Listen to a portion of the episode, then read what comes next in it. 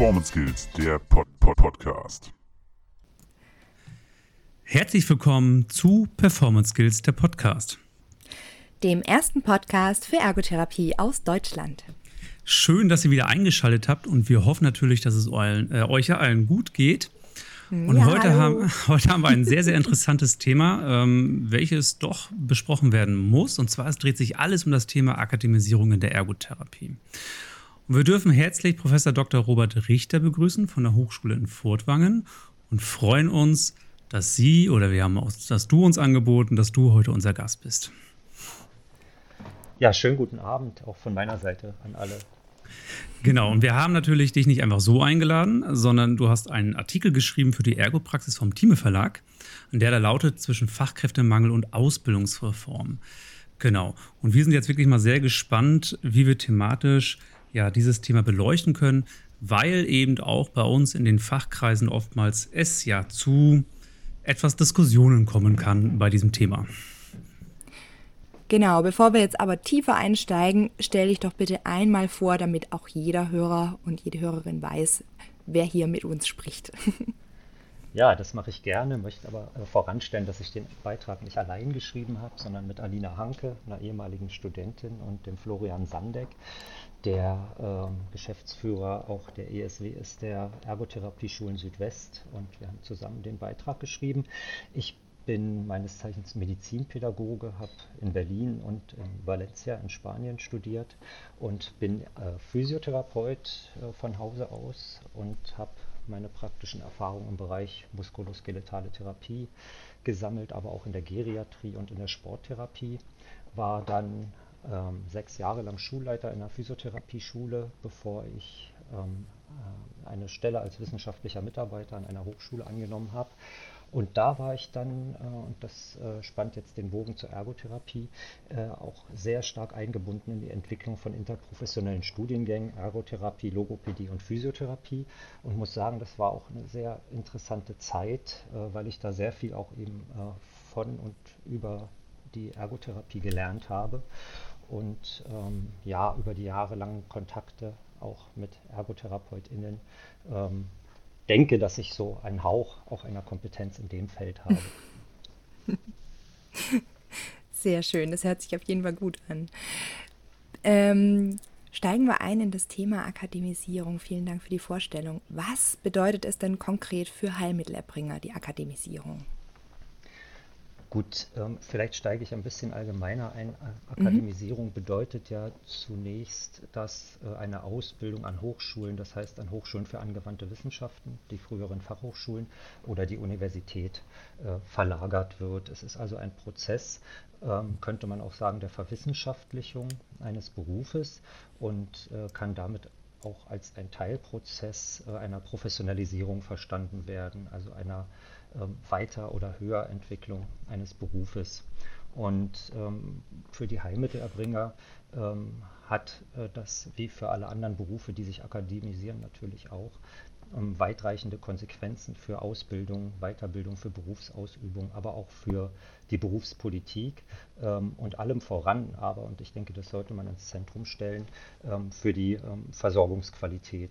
Ja, die Akademisierung im Sinne einer Verwissenschaftlichung eines Berufs soll ja nicht dem Selbstzweck dienen ähm, oder gar nur Theoretikerinnen äh, hervorbringen, sondern soll ähm, zunächst dazu beitragen, Versorgungsqualität zu verbessern. Und ähm, das ist eben auch der Haupttreiber oder die Hauptmotivation für die Akademisierung, ähm, auch eben der Heilmittelerbringer. Und ähm, Akademisierung bedeutet dann eben für uns auch, einen direkten Zugang zur Wissenschaft zu haben, weil die Hochschulen sind nun mal die Orte der Wissenschaft oder ja, es gibt auch noch andere, ähm, wie das Robert Koch Institut, was wir ja gerade alle zum Beispiel gut kennen. Aber dort mhm. findet eben Forschung statt und äh, an den Hochschulen wird eben auch das aktuelle Wissen, was in der Forschung generiert wird, direkt in der Lehre an die nachfolgenden Generationen von Professionsangehörigen weitergegeben. Und das, denke ich, ist einer der zentralen Punkte, ähm, in, was die Bedeutung für Heilmittelerbringer betrifft. Jetzt hast du ja angesprochen, dass eben ja, die Qualität eben verbessert werden soll und Ich habe so in der Vergangenheit oftmals die Erfahrung gemacht, dass solche Diskussionen innerhalb der Therapieberufe zu gewissen Diskussionen führen können. Ähm, jetzt gibt es natürlich die Personen, die sagen, okay, eigentlich ist Physio- oder Ergotherapie ja auch irgendwie ein Handwerksberuf oder ist auch damit gleichzusetzen, ein Handwerksberuf zu sein. Und was denkst du denn, was man in so einem praktischen Beruf theoretisch lernen sollte, und wie begegnest du vielleicht solchen Kommentaren oder solchen Aussagen? Ähm, ja, das Erste ist vielleicht, dass ich diese Gleichsetzung ähm, zum Handwerk relativ schwierig finde. Handwerker arbeiten äh, gemeinhin mit Materialien, kann man vielleicht sagen, mhm. und wir arbeiten mit Menschen. Ja, da ist schon mal ein grundsätzlicher Unterschied. Und ähm, vielleicht darf ich Leonardo da Vinci zitieren, der vor äh, über 500 Jahren gesagt hat, stets muss die Praxis auf guter Theorie beruhen. Und ähm, das war also damals schon erkannt und äh, das ist übrigens ja auch bei Handwerkern so. Äh, es gibt auch da die wissenschaftlichen Zweige der Meister und der Ingenieure, ähm, die eben ein wissenschaftlich fundiertes Wissen in ihrem Handwerksfach haben und äh, die Gesellen sind die Ausführenden und die Ausführung wird geplant und supervidiert und überprüft von den akademisierten Handwerkern. Mhm. Ähm, ja, von daher ähm, finde ich einerseits den Vergleich schwierig, andererseits kann man eben auch sagen, ähm, die, äh, diese Berufe sind auch nicht frei von Wissenschaft. Wenn man sieht, was äh, ein Maurer vor 100 Jahren wissen musste, wie viele neue Materialien sich entwickelt haben, was ein Maurer heute wissen muss, ja, äh, dann ist es auch legitimiert, dass in den 1960er Jahren bereits diese ähm, Handwerksberufe an die Hochschulen gegangen sind und sich damit äh, die Ingenieurswissenschaften ähm, gegründet haben. Das war auch die Geburtsstunde der Fachhochschulen in Deutschland. Und ähm, von daher ähm, ist das ein Weg, den äh, Berufe gehen, ja, der so eine Evolution eines Berufes darstellen kann. Und ähm, es würde ja auch niemand äh, bei einem Arzt in Frage stellen, dass er nicht äh, einen praktischen Beruf des Arztes äh, ausführen kann, obwohl er studiert hat. Oder Pädagoginnen, die ganzen Lehrer und Lehrerinnen an den Schulen äh, studieren alle und arbeiten trotzdem mit Menschen ganz praktisch in den Schulen. Soziale Arbeit kann man da anführen. Ja, da gibt es viele ähm, Beispiele. Und es sind natürlich äh, verschiedene Modelle auch vorstellbar und äh, das leben auch andere Länder vor, zum Beispiel in, in, Holland oder in den USA gibt es auch in den Gesundheitsfachberufen mehrstufige Ausbildungen. Da gibt es den Assistant ja, in der einfachsten Form und das geht dann hoch bis zum Master und bis zum PhD. Ähm, da gibt es äh, auch den Doktor in äh, Occupational Therapy zum Beispiel in Kanada oder in den USA. Mhm. Ja, und ähm, das sind nicht unbedingt alles äh, nur Theoretiker, sondern das sind äh, auch Personen, Praktiker. die mit Patientinnen arbeiten nach wie vor.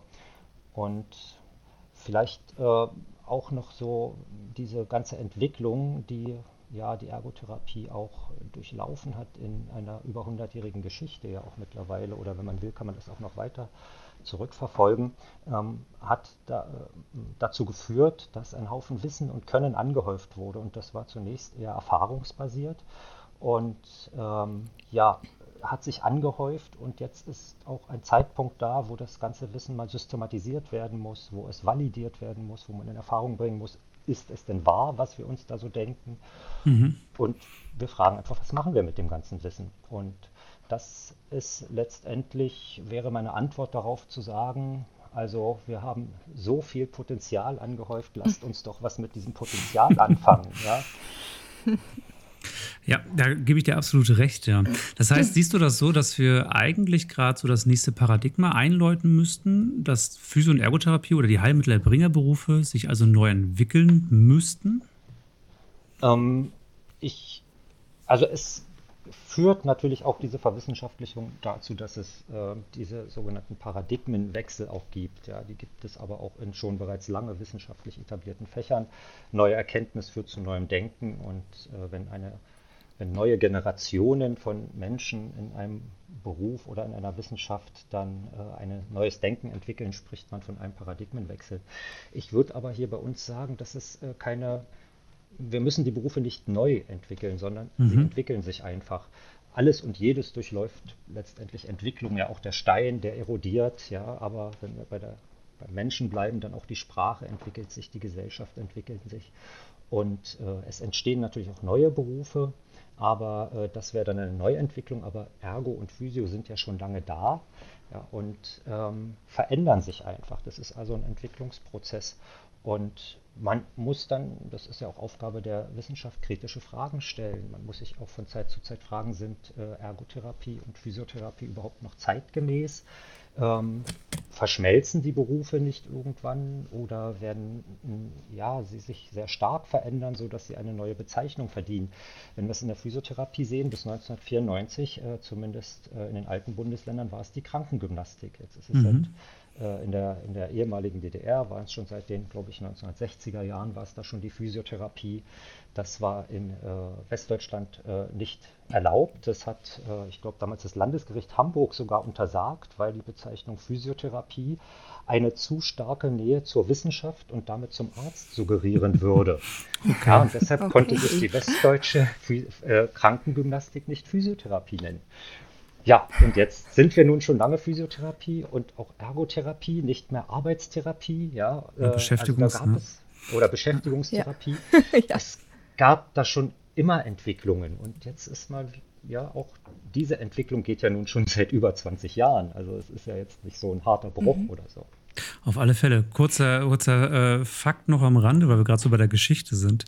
Die Ergotherapie oder die äh, Genau, das war früher eigentlich eine Weiterbildung für Krankengymnasten. Durch die mhm. Angelsachsen hervorgerufen in Deutschland. Ah. ja. Das wusste ich auch nicht. Ja, interessant. ähm, wir sind jetzt gerade schon vorher so ein bisschen international gewesen. Ähm, daran würde ich gerne anknüpfen. Und zwar äh, ist Deutschland eines der wenigen Länder oder das einzige Land, äh, in dem der Beruf noch nicht akademisiert ist. Ähm, worin sie, äh, siehst du denn den Unterschied zwischen den Heilmittelerbringern in anderen Ländern im Gegensatz zu Deutschland? Wir haben ja vorhin, oder du hast vorhin schon ein bisschen gesagt, ja, es gibt den Assistant und den Master und ebenso verschiedene Abstufungen. Ähm, kannst du es weiter ausführen oder was für Unterschiede gibt es denn da noch?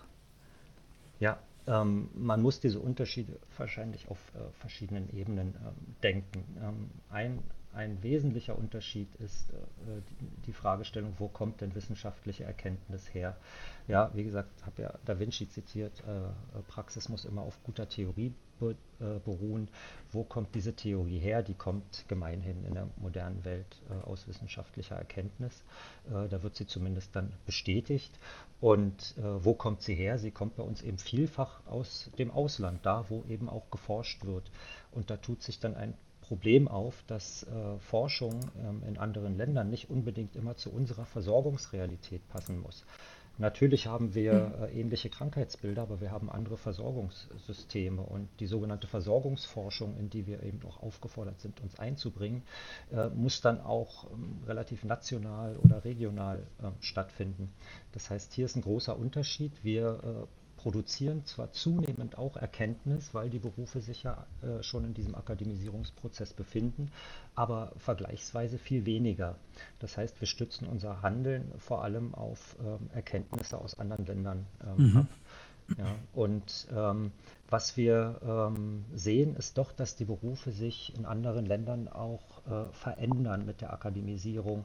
Ähm, ich weiß es jetzt nicht genau für die Ergotherapie, aber ich denke, dass es äh, genauso ist wie für die Physiotherapie zum Beispiel in Kanada, dass dort äh, seit etlichen Jahren der Master der berufsqualifizierende Zugang ist und äh, man studiert dann aber nicht im Bachelor Physiotherapie oder Ergotherapie, sondern da studiert man Sozialwissenschaften, Pädagogik in, in, diese Richtung und mit dem Master erwirbt man die Berufsqualifikation.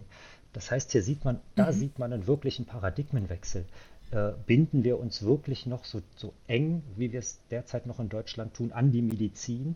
Denken wir medizinisch oder denken wir wirklich irgendwann mal biopsychosozial? Also mhm. äh, haben wir auch Qualifikationen im psychosozialen Bereich? Und ähm, äh, ganz interessant, vielleicht eine kleine Episode am Rande. Ich habe gerade eine Abschlussarbeit betreut von einer äh, Physiotherapeutin, die hat äh, untersucht, ähm, wie sich Abhängigkeiten äh, in Familien entwickeln, die ähm, ja chronisch äh, kranke ähm, Kinder haben. Ja, also die lebenslang äh, von Beeinträchtigungen betroffen sind und wie sich dort so Abhängigkeitsverhältnisse und so weiter herausbilden. Und ein mhm. Ergebnis dieser Arbeit war, dass wenn man jetzt, äh, das war eine physiotherapeutische Arbeit, wenn man jetzt als Physio in so ein Setting kommt, macht es eigentlich wenig Sinn, gleich loszutherapieren. Eigentlich steht am Anfang die Education. Aber Education ist pädagogisches Handeln und dockt hm. damit ganz zentral an äh, psychosozialen äh, Kenntnissen an. Ähm, ja, ich muss erst die Situation analysieren, ich muss äh, versuchen, in diesem Setting einen Zugang zur Familie zu finden. Ähm, die sind stark hilfebedürftig, gerade wenn äh, diese ähm, äh, Beeinträchtigungen aufgrund eines Unfalls passiert sind, also diese Menschen ad hoc aus dem Leben gerissen sind. Da bringt es nichts, einfach los zu therapieren und Maßnahmen anzuwenden, mhm. sondern äh, erstmal steht die Education und äh, die Beziehungsherstellung im Vordergrund. Und wir sprechen immer im Rahmen der ICF äh, eben auch von Teilhabe und Partizipation an der Gesellschaft. Ähm, wenn wir Partizipation wollen, müssen wir auch dorthin gehen, wo die Menschen partizipieren. Mhm. Ja, da ist vielleicht auch das Beispiel Kanada, ähm, ist da sehr führend, auch bei der Entwicklung von Theorien dazu, ähm, dass dort viel mehr sozialraumbezogene Therapie stattfindet, äh, viel mehr in Schulen, in Gemeindezentren ähm, gearbeitet wird und viel weniger in diesem laborartigen Setting Praxis. Ja, und mhm. ähm, ich denke, äh, das ist etwas, was wir eben auch vom Ausland lernen können, was aber eben auch eine Konsequenz aus dieser Akademisierung ist. Wie definieren wir die Berufe? Wie definieren wir unser Handlungsfeld? Und ähm, da sieht man dann eben auch, ähm, viel dichter dran als jetzt über den großen Teich, zum Beispiel in der Schweiz oder in Österreich, die seit über 15 Jahren jetzt die Vollakademisierung haben, dass sich auch dort Therapie verändert, dass sich das Denken über Therapie, aber auch das Denken in der Therapie verändert. Und ähm, ich denke, das sind so Punkte, wo uns das Ausland ähm, eben auch viel voraus hat. Da sind wir noch Entwicklungsland. Definitiv, die, die Erfahrung kann ich echt stützen. Ich habe in den Niederlanden studiert und äh, bei uns ging es wirklich primär wirklich um sozialwissenschaftliche Aspekte oder wie du schon sagst, ne, diese Education, ne, dass man eben erstmal die Situation an sich analysiert. Und in den Niederlanden gibt es sogar recht interessant die Möglichkeit, dass die Kommune, also wenn jetzt zum Beispiel eine Klientin oder ein Klient in der Kommune ein Problem zu Hause hat, die Kommune kann den Ergotherapeuten oder die Ergotherapeutin äh, kontaktieren und das dann so äh, organisieren, dass der oder diejenige eben dann ja den Besuch von einem Ergotherapeuten bekommt. Ja, also da auch so die, die Gewichtung des Berufes ähm, ist in ganz anderem Fokus. Ja, mhm. also es ist gut, ja. dass, dass, ja, dass du das äh, ansprichst, weil das berührt ja auch schon wieder einen ganz anderen Punkt, zum Beispiel des Direkt Direktzugangs. Ja, mhm, genau. Also, äh, ja, da sagt äh, eine zuweisende Person hier, Ergo, Physio, vielleicht auch Logo, geh mal dorthin, das scheint ein Fall für dich zu sein. Ja? Und dann äh, die Kompetenz zu entwickeln, das auch entscheiden zu können, das bedarf natürlich auch diagnostischer äh, Kompetenzen und äh, ja, einer wissenschaftlichen Absicherung des eigenen Handelns. Das gibt ja auch Selbstsicherheit. Ja? Das Absolut. Mhm. Ja. spannend. Mhm. Sehr spannendes Thema, ja. Äh, ich würde gerne mit dem Blick nochmal im Ausland bleiben. Ähm, und zwar haben wir ja hier äh, in Deutschland einen wirklich großen Fachkräftemangel und viele Praxen, Kliniken suchen Hände ringeln nach Personal. Und ähm, dein Artikel ähm, setzt sich ja unter anderem auch mit dem Fachkräftemangel und der Akademisierung auseinander. Wie sieht es denn im Ausland aus? Besteht dort ebenfalls ein so starker Fachkräftemangel wie bei uns? Wie ist so dein Blick dafür? Ja. Ja, jetzt kommen wir äh, zum äh, kritischen Teil äh, der Veranstaltung. ja, also wir haben also wir haben auch erstmal, um das zu bejahen, auch äh, in anderen Ländern, vielen Ländern der Welt äh, sowas wie ein Fachkräftemangel. Ja, also die Schweiz berichtet von Fachkräftemangel nicht umsonst werden in den grenzennahen Regionen viele deutsche TherapeutInnen auch abgesaugt, ja, könnte man sagen, auch in mhm. Österreich. Ja, auch äh, in der USA wird von Fachkräftemangel äh, berichtet und da lassen sich sicherlich noch viele weitere Beispiele finden. Aber ähm, ich möchte die ketzerische Frage aufwerfen, haben wir denn überhaupt einen Fachkräftemangel? Ähm, die Berechnung des Fachkräftemangels äh, fußt vor allem auf zwei Faktoren. Äh, der Hauptfaktor äh, von der Bundesagentur für Arbeit äh, herausgegeben ist die Vakanzzeit für die Besetzung einer Stelle. Ja, und äh, die sind tatsächlich sehr lang, diese Vakanzzeiten. Also ArbeitgeberInnen haben Probleme, ähm, ihre ähm, ja, äh, MitarbeiterInnen zu finden. Und äh, das zweite Kriterium ist eben auch die Wartezeit äh, für PatientInnen äh, bis zum Therapiebeginn. Und jetzt müssen wir aber uns mal die Zahlen etwas anschauen. Ich werde auch nicht viel mit Zahlen hantieren, aber ähm, alles 2000, gut. Ja, gut. Aber für Zuhörerinnen ist vielleicht auch ein bisschen schwierig, dann so vielen Zahlen zu folgen, aber es sind ganz wenige. Der 2012 gab es äh circa 39.000 äh, Ergos. Ja, und 2020, was nur acht Jahre später ist, gab es 53.000. Das sind die Zahlen äh, von Statista.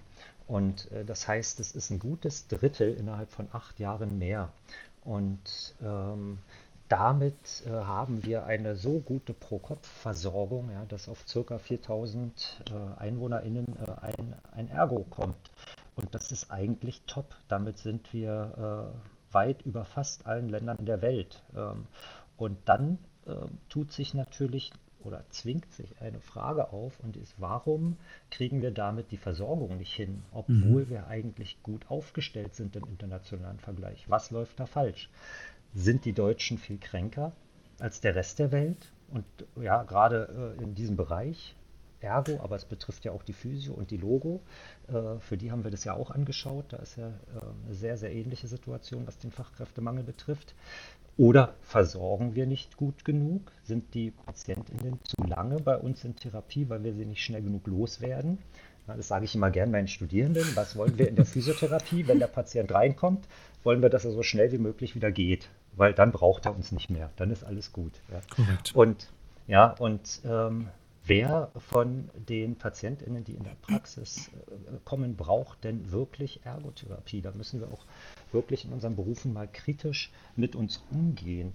Äh, jemand hat ein Rezept, kommt, also wird er behandelt. Vielleicht stelle ich ja in der Therapie fest, naja, klar kann ich ihn irgendwie behandeln, aber eigentlich bräuchte er vielleicht doch keine Ergo oder keine Physio.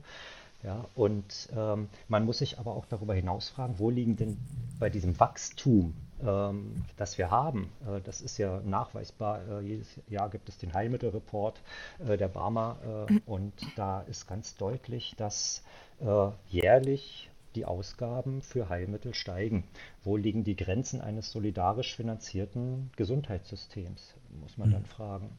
Und es gibt natürlich auch quantitative Grenzen beim Nachwuchs. Wo soll denn der Nachwuchs herkommen? Es werden bestimmte äh, Kinder geboren, eine bestimmte Anzahl Kinder wird geboren, die äh, gehen zur Schule und äh, kommen dann auf einen Ausbildungsmarkt. Und wir haben jedes Jahr in Deutschland zwischen 50 und 60.000 unbesetzten Lehrstellen im dualen System. Um gleich mal der Frage mhm. vorzugreifen, ja, wir entziehen ja den mit äh, den Menschen mit mittlerem Schulabschluss vielleicht einen Ausbildungsgang. Aber es gibt äh, hier keinen Mangel an Ausbildungsplätzen. Das muss man in dem Zusammenhang auch immer sagen. Und ähm, ähm, wir konkurrieren jetzt um diese jungen Menschen, die eben ähm, nach der Schule sich überlegen, was fange ich denn mit meinem Leben an. Und da konkurrieren wir äh, mit ganz vielen anderen, die auch einen Fachkräftemangel haben.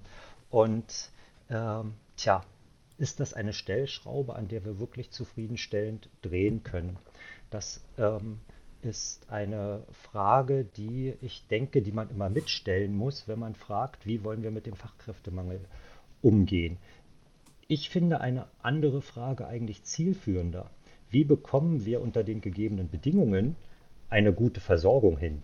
Mhm. Und das mhm. ist dann, da schließt sich schon wieder der Kreis, weil diese Frage muss man letztendlich mit wissenschaftlichen Methoden beantworten.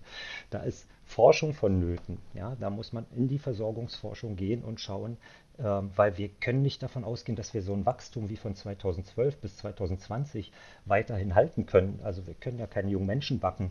Und selbst wenn wir es könnten, müssten wir irgendwann auch mal an die Überbevölkerung denken. Ja, also ähm, genau. Ja, also, und das äh, wäre dann meine Hypothese auch, oder die Hypothese eigentlich nicht nur von mir, die ist jetzt nicht von mir, sondern von vielen, dass wir über die Akademisierung auch äh, die Versorgungsqualität erhöhen können, weil wir eben forschen, wie wir effizient versorgen können, ähm, wie wir auch andere Versorgungsformen vielleicht etablieren können. Und es ist auch eine Frage der Befugnisse und Tätigkeitsorte. Wir haben den Direktzugang, hatte ich schon kurz angesprochen, mhm. ja, ähm, und äh, mehr Lebensweltbezug zum Beispiel. Und auch das Stichwort interprofessionelle Versorgung. Und wenn ich darf, würde ich da äh, auch gerade noch mal kurz darauf eingehen. Sehr, sehr ähm, gerne, ja. Sehr gerne. Ja, gut. ähm, wir, also die, die inter, eine interprofessionelle Zusammenarbeit, eine interprofessionelle Kooperation wird ja seit vielen, vielen Jahren ähm, auch in Deutschland gefordert äh, vom Wissenschaftsrat, von der Robert Bosch Stiftung. Und da gibt es auch viel Papier schon zu und äh, da wurden auch schon viele Studien gemacht. Es läuft, äh, laufen gerade viele große Projekte, die die Robert Bosch Stiftung finanziert in diesem Bereich. Und äh, man kann eigentlich als gesichert ähm, annehmen, dass äh, komplexe Erkrankungen, also gerade Multimorbidität, was mit zunehmendem Alter der Patienten einhergeht, äh, interprofessionell eigentlich versorgt werden muss. Und dann wirft man wieder eine Frage auf, wie kommen wir denn zu einer interprofessionellen Versorgung? Wir sehen ja in der Praxis, mhm. dass die schlecht gelingt. Ähm, und interprofessionelle Versorgung muss in den Ausbildungen angebahnt werden. Das heißt, die äh, zukünftigen äh, Professionsangehörigen müssen in den Ausbildungen lernen, mit anderen zu kooperieren. Sie müssen lernen, andere Berufsgruppen äh, wertzuschätzen, müssen wissen, welche Kompetenzen haben denn die, wo grenzen sich die Arbeitsgebiete ab, wo überschneiden sie sich, ähm, wie können wir effizient äh, mit Patienten zusammenarbeiten, jeder so wenig wie möglich mit einer möglichst großen Versorgungsqualität am Ende.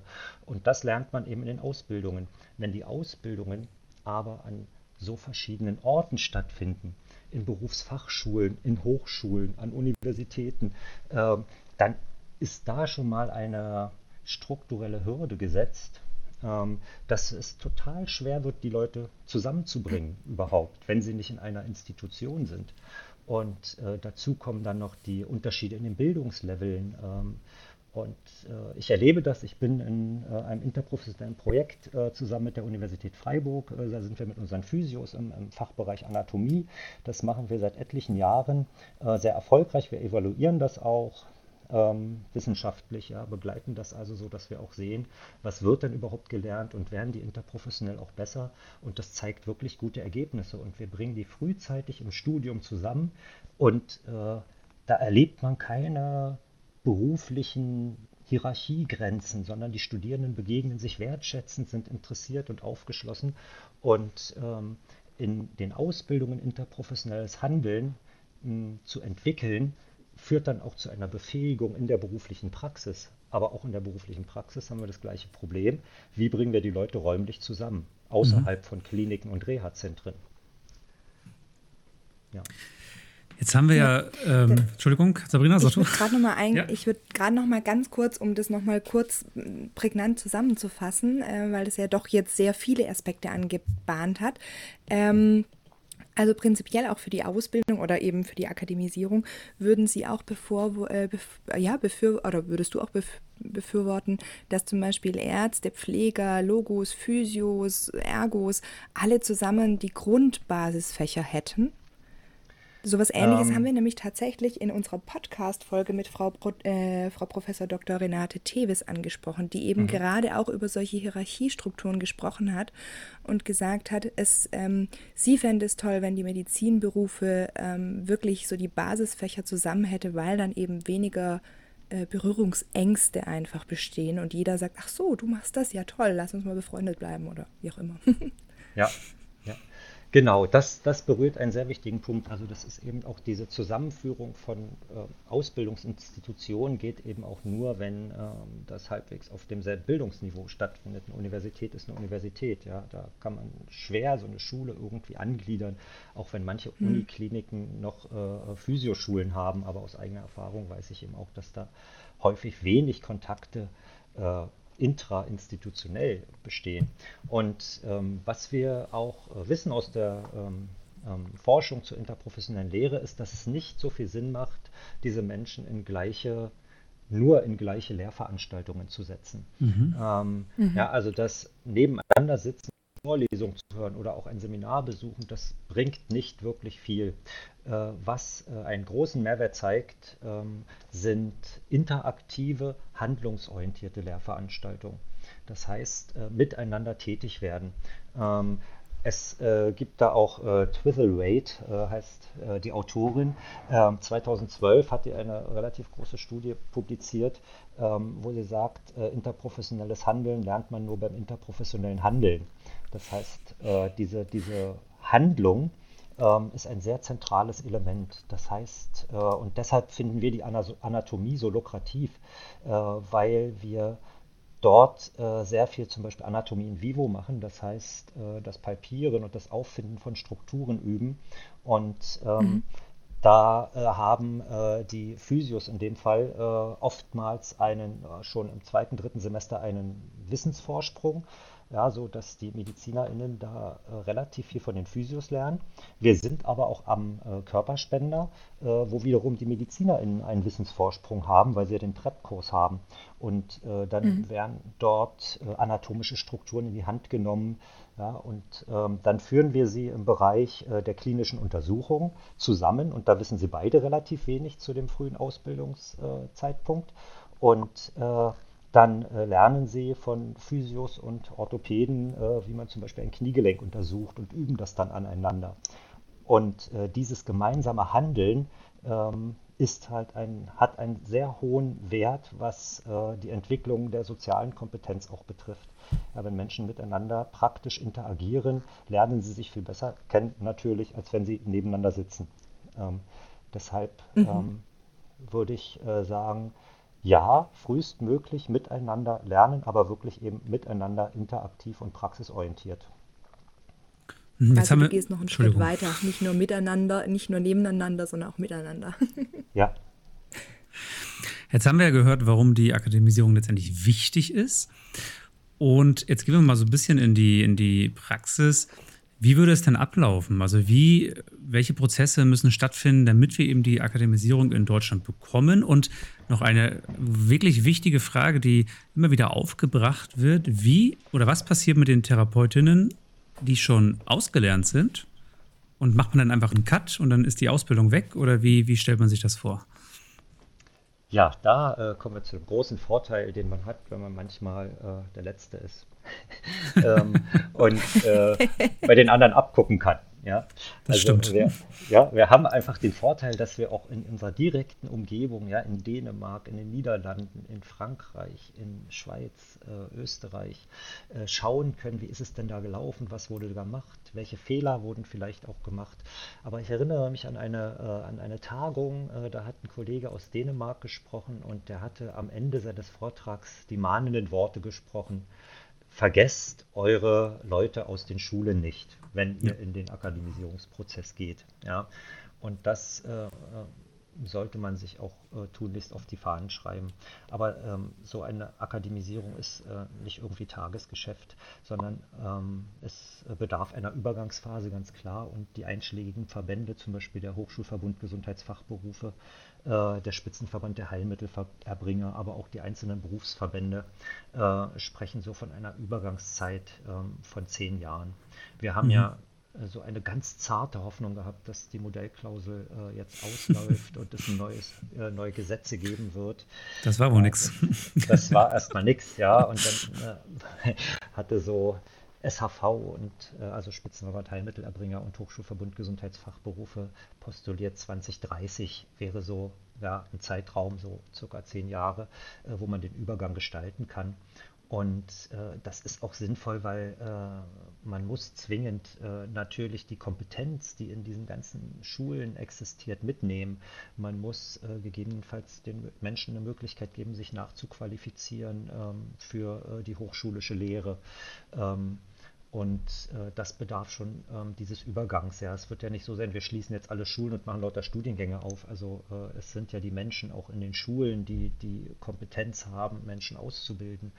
Und äh, wie gesagt, da muss man Übergänge schaffen. Und ähm, also das, was äh, ich denke, äh, niemand von den Menschen, die in der Praxis arbeiten, muss äh, sich in Deutschland äh, große Sorgen machen, dass äh, sein Berufsbild für, also individuell gefährdet ist, sondern es wird dann einen Bestandsschutz geben. Ähm, man kann auch gucken, die Schweizer haben es so gelöst, dass sie eine sogenannte Anpassungsqualifizierung anbieten äh, zum nachträglichen Titelerwerb. Und das ist sehr niedrigschwellig gestaltet.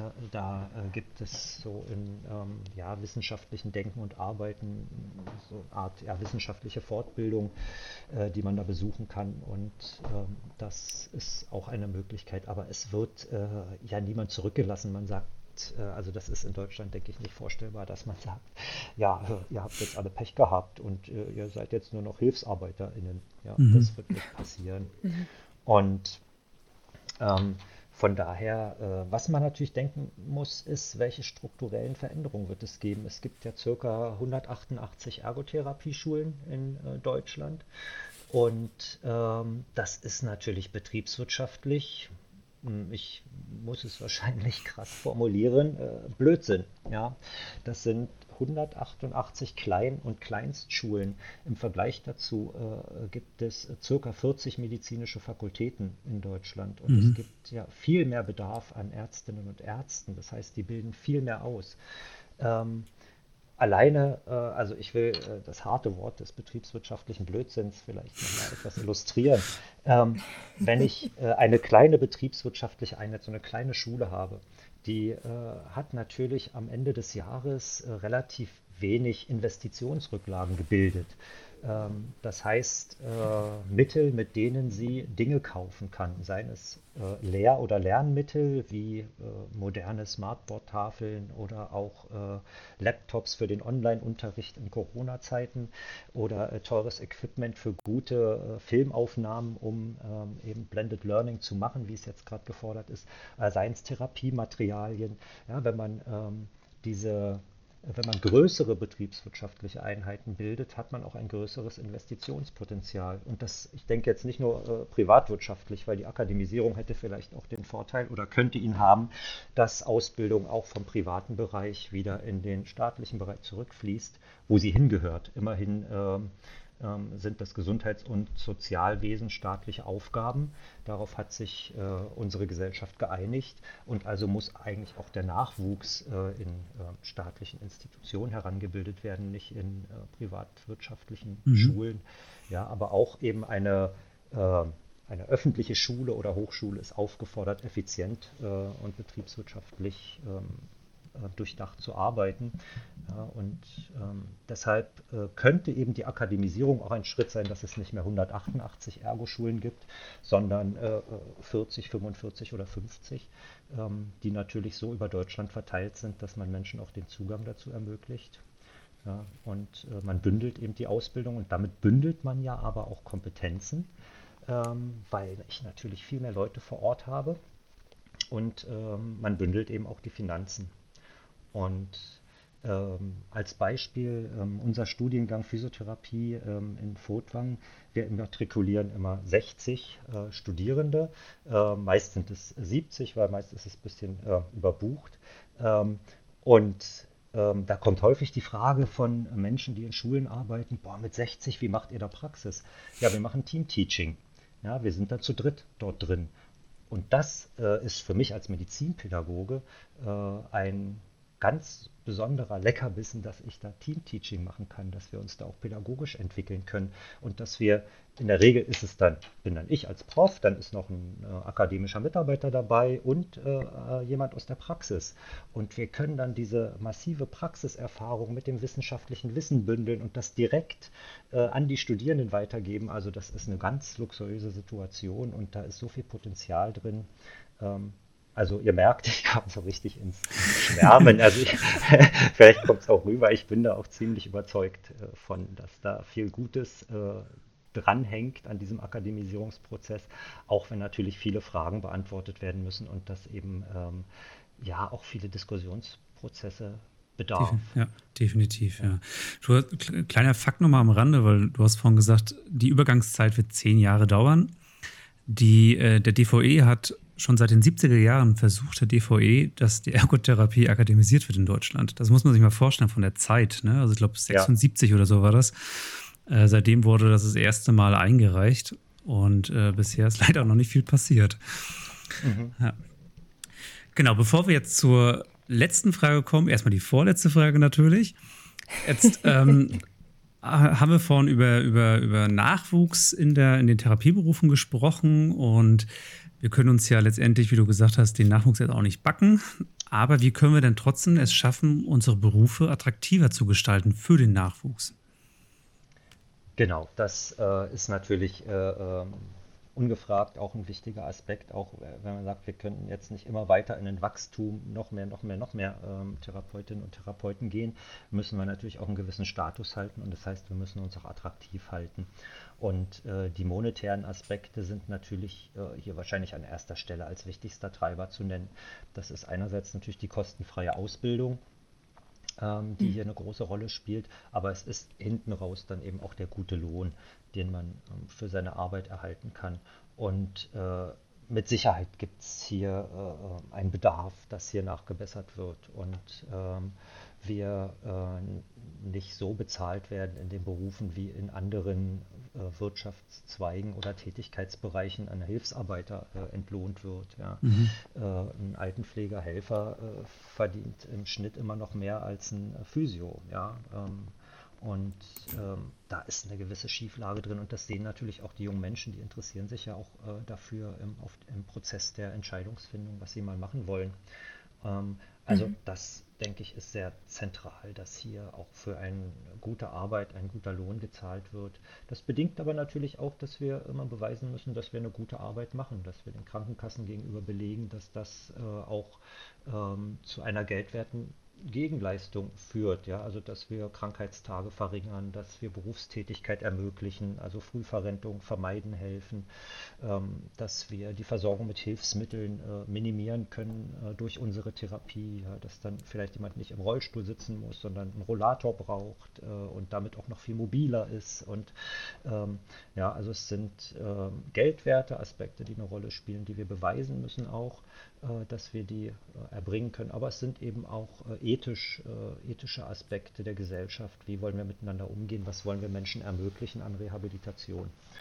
Und was ein wichtiger Punkt auch noch ist in den Berufen, wir haben ja eine relativ hohe Berufsflucht. Ähm, auch, mhm. ja, mhm. auch, also das ist vielleicht noch ein Aspekt zum Fachkräftemangel, dass wenn alle Menschen im Beruf bleiben würden, äh, wir natürlich auch noch viel mehr ähm, Versorgende hätten. Und was einen Beruf auch attraktiv macht, sind eben Aufstiegschancen oder Karrieremöglichkeiten. Das will natürlich nicht jeder Mensch. Manche sind auch zufrieden mit dem, was sie tun und verbessern sich da über Weiterbildungen. Manche möchten aber auch vielleicht mal irgendwie äh, etwas leiten, äh, ja, eine Abteilung leiten oder fürs Qualitätsmanagement äh, verantwortlich sein oder ähm, mhm. in die Lehre gehen, ähm, vielleicht auch wissenschaftlich arbeiten. Ja, also ähm, ein, eine Akademisierung eröffnet eben auch diese Aufstiegschancen und Karrieremöglichkeiten. Ähm, das ist äh, ein Vorteil des, äh, so viel kritisiert es auch ist, des Bachelor- und Master-Systems, dass äh, wir einen berufsqualifizierenden Abschluss auf Bachelor-Niveau anbieten können und dass man sich im Master überlegen kann, in welche Richtung soll es denn weitergehen. Studiere ich Public Health, Sozialwissenschaften, ähm, studiere ich Gesundheitsökonomie, Gesundheitspolitik. Ja, also da habe ich viel mehr Möglichkeiten im, im Master mir auch nochmal ein Profil zu geben, was mir eine ähm, äh, weitere Richtungen und Möglichkeiten eröffnet. Mhm. Ähm, wo wir auch aufgefordert sind, ist, dass wir ähm, natürlich ein klares Berufsprofil nach außen vermitteln müssen. Also wir müssen mhm. frühzeitig potenzielle BewerberInnen ähm, ansprechen in Schulen, auf Messen und so weiter und müssen ähm, ihnen ein attraktives Berufsbild vermitteln können.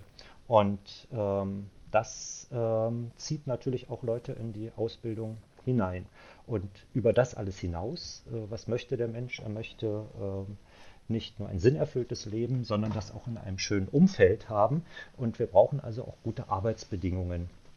Und die Arbeitsbedingungen wiederum sind ja auch geknüpft an ja, äh, finanzielles Potenzial einer ergotherapeutischen Einrichtung. Ja, was kann mhm. ich meinen MitarbeiterInnen äh, denn über das, das sie jeden Tag äh, behandeln, hinaus anbieten? Ähm, an auch betrieblichen Gesundheitsleistungen, an Extravergütungen und so weiter und so fort. Ja, ich will auch ein schönes Umfeld haben, ich möchte nette Kollegen haben. Und ich glaube, das ist eine ganz große Stärke, so wie ich die Ergotherapie auch äh, erlebe, ähm, ein nettes äh, lebenswertes Umfeld auch im Arbeitssetting zu schaffen. Ich glaube, da ist die Ergotherapie ganz stark. Und ich glaube, das darf man nicht vergessen, wenn man äh, jung, jungen Menschen diesen Beruf anträgt. Ja? Ähm, du erlebst hier ein hohes Maß an sozialer Kompetenz und äh, ein wertschätzendes Miteinander. Das vielleicht noch so als mhm. Punkt. Sehr schön. schön. Das hat sich, hat sich sehr, sehr schön angehört, ja. ja. Ähm, Genau, jetzt kommen wir zur, zur letzten Frage und die ist ja bei uns immer so ein bisschen gleichgestellt, weil uns ist halt immer sehr interessiert. Also wer hat dich denn bisher inspiriert? Weil du hast ja schon sehr, sehr viel gemacht und es muss jetzt auch gar nicht fachlich sein. Und wer tut es vielleicht immer noch? Ja, ähm, also inspiriert haben mich auf meinem Weg ähm, sehr viele Menschen. Ich hatte ja vorhin auch erwähnt, dass ich in ähm, Valencia in Spanien ein Jahr ähm, studiert habe äh, und das mhm. war eine sehr wertvolle Erfahrung und da würde würd ich einfach mal sagen, das ist gar nicht so personell, sondern das ist einfach äh, Spanien, aber auch andere Länder, in denen ich war, auch im beruflichen Kontext, äh, haben mich immer inspiriert. Ähm, weil äh, dieses Kennenlernen von Andersartigkeit, von anderen Geflogenheiten, von anderen Werten, anderen Formen der Kommunikation äh, habe ich immer als bereichernd äh, für mich empfunden. Also möglichst viele Erfahrungen auch äh, aus ähm, anderen Perspektiven sammeln zu können. Ja, mhm. Und ähm, ähm, dann auch das annehmen zu können. So, das äh, ist vielleicht allgemein was. Wenn es so beruflich haben mich sehr stark äh, die, sagen wir, die erste Generation äh, der Treiber der Akademisierung in der Neuzeit, würde ich mal sagen. Ich habe ja jetzt gehört, schon in den 70er Jahren äh, ging es in der Ergotherapie los und auch in der Physiotherapie äh, war da schon mal Ende der 80er, Anfang der 90er so eine äh, Dynamik drin.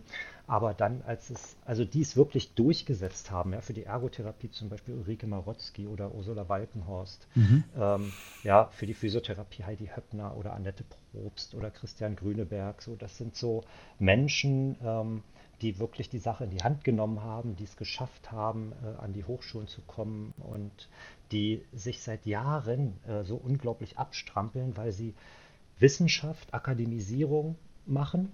Sie machen Berufspolitik, sie sollen dann auch noch Forschungsergebnisse liefern, äh, bauen, haben Studiengänge aufgebaut. Also das sind die, äh, auch wenn äh, es für viele unbefriedigend ist, wie der Status ist, das, was wir jetzt haben, verdanken wir eigentlich diesen äh, Menschen. Und ähm, international sind das äh, äh, Menschen, die immer kritisch gedacht haben. Und das, denke ich, hat mich auch letztendlich in die Wissenschaft gebracht dass ich gerne kritische Fragen stelle und kritisch denke, äh, und ähm, diese Menschen haben mich immer sehr beeinflusst und ähm, ja, geprägt auch.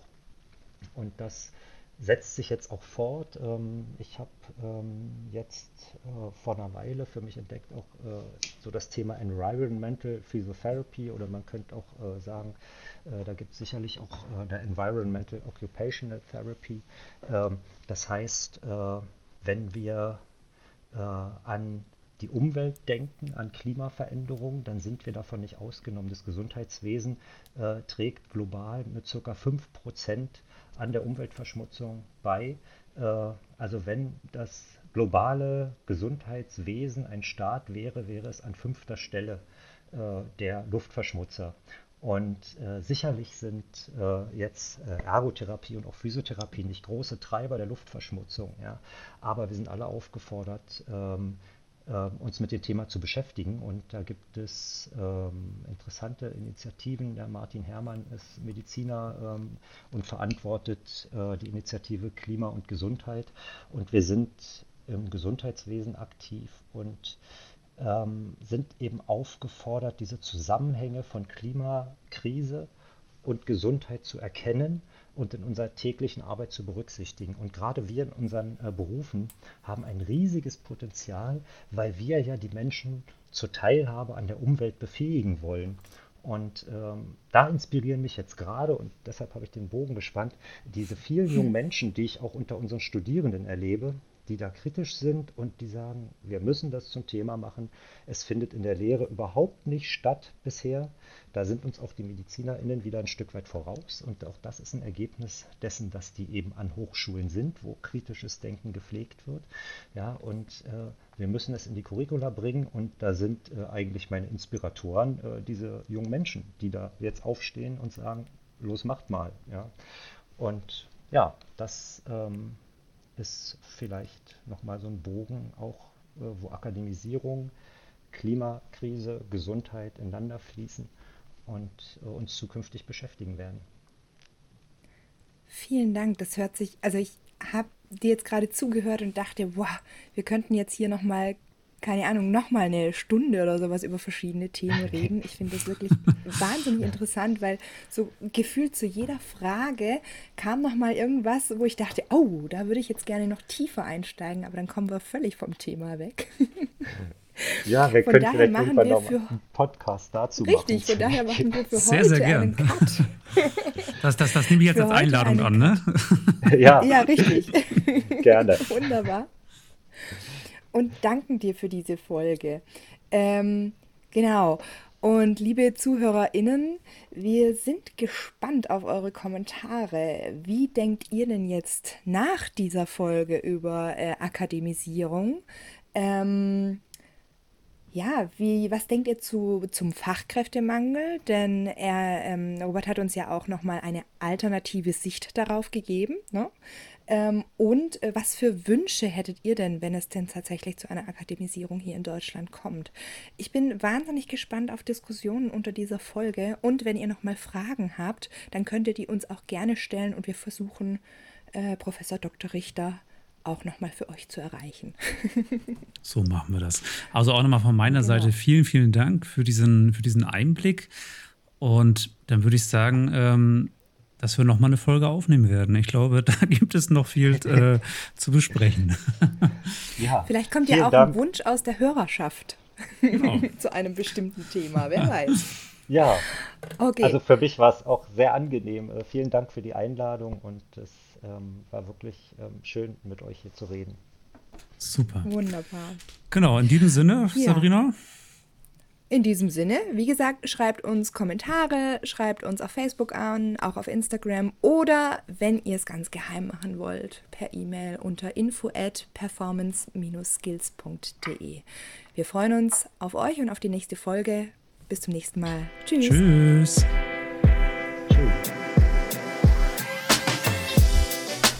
Performance Skills, der Pod -Pod Podcast.